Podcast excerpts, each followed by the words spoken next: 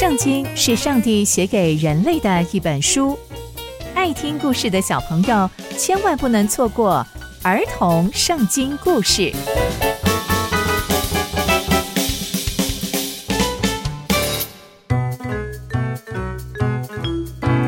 各位亲爱的大朋友、小朋友们，大家好，我是佩珊姐姐。小朋友们，今天佩珊姐姐要跟大家分享的故事是大卫王回耶路撒冷。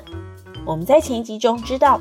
大胃王因为押沙龙的关系，非常非常的难过，甚至啊想要用自己的性命换取押沙龙的性命。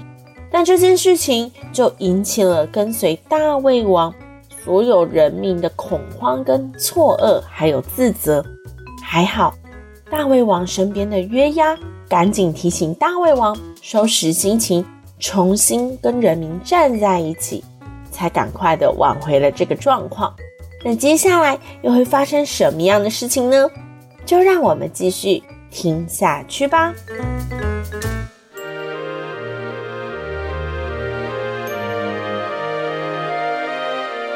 大家还记得佩珊姐姐在上一集中说到，以色列的众支派都在讨论：诶，大卫王曾经拯救我们脱离仇敌的手，又拯救我们脱离非利士人的手，而他。却因为要逃避押沙龙，离开这个地方，先逃跑了。可是我们所高丽的、所统治我们的那一位押沙龙，已经战死在沙场上了。那我们现在是不是要赶快把大胃王请回来呢？而这些话也很快很快的就传到大胃王的耳朵里了。那大胃王又是怎么想的呢？哇，大胃王！就马上派人去找了撒都祭司跟亚比亚这两个人，并且大卫王就跟他们两个说：“哎，我跟你们说，以色列的众支派都想要我赶快回去当他们的王。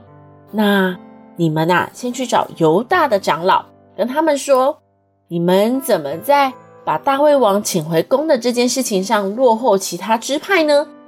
我跟你们是至亲骨肉。”所以啊，我赶快偷偷来跟你们说，你们要赶快把大卫王请回去，你们千万不要输给其他支派，而且你一定要赶快去跟他们说哦。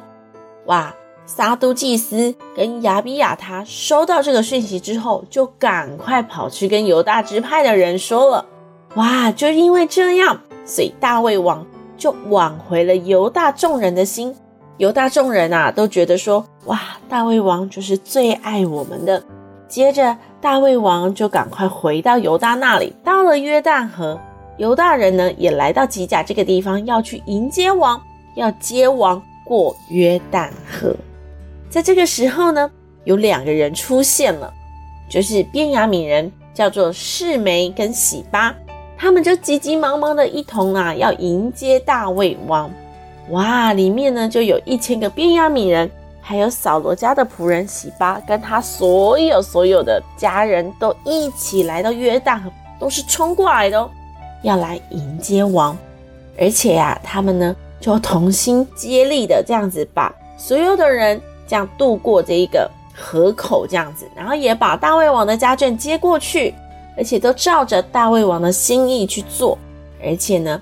大卫王啊，过约旦河的时候，基拉的儿子这个示美就俯伏在王的面前，对王说：“我王啊，我主啊，我从耶路撒冷出来的那一天，我所做错的事情，现在啊，都求主不要归罪我，也不要纪念我，也求你不要把我所做的错的事情都放在心上，因为你的仆人就是我，我已经知道自己犯了错，所以你看。”在约瑟全家之中，你看，在所有的支派当中，我是第一个下来迎接我主我王的。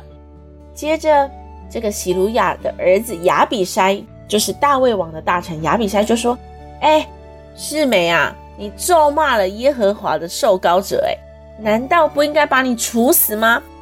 哇，原来呀，示美之前曾经咒骂过大卫王，难怪他要第一个。跑来求大卫王的赦免，可是亚比筛听到之后，非常的不以为意。他觉得天哪，你怎么会这个时候来求赦免呢？你之前在骂人的时候怎么都没有想到后果呢？而现在你要来求赦免，你还不知道之前咒骂过的人都已经处死了吗？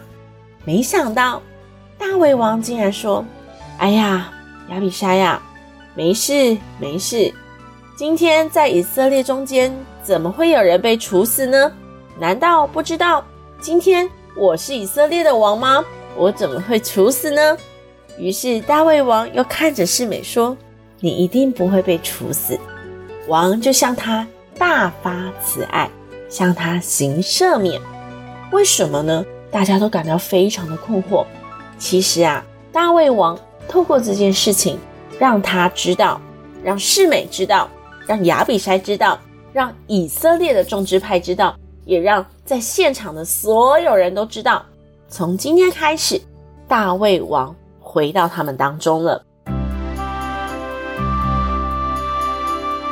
所以从今天的故事，我们可以知道大卫王回到耶路撒冷了，而且啊，大卫王非常非常的聪明，让犹大支派让这件事情传开来，让所有的人都来约旦河这个渡口来迎接他，而刚好世美也在这个地方来跟他求赦免，大卫王也趁这个机会向他大发慈爱，让所有人知道大卫王回来了，而且。他是一个有恩典、有慈爱、有怜悯的王，哇，真的是太棒了！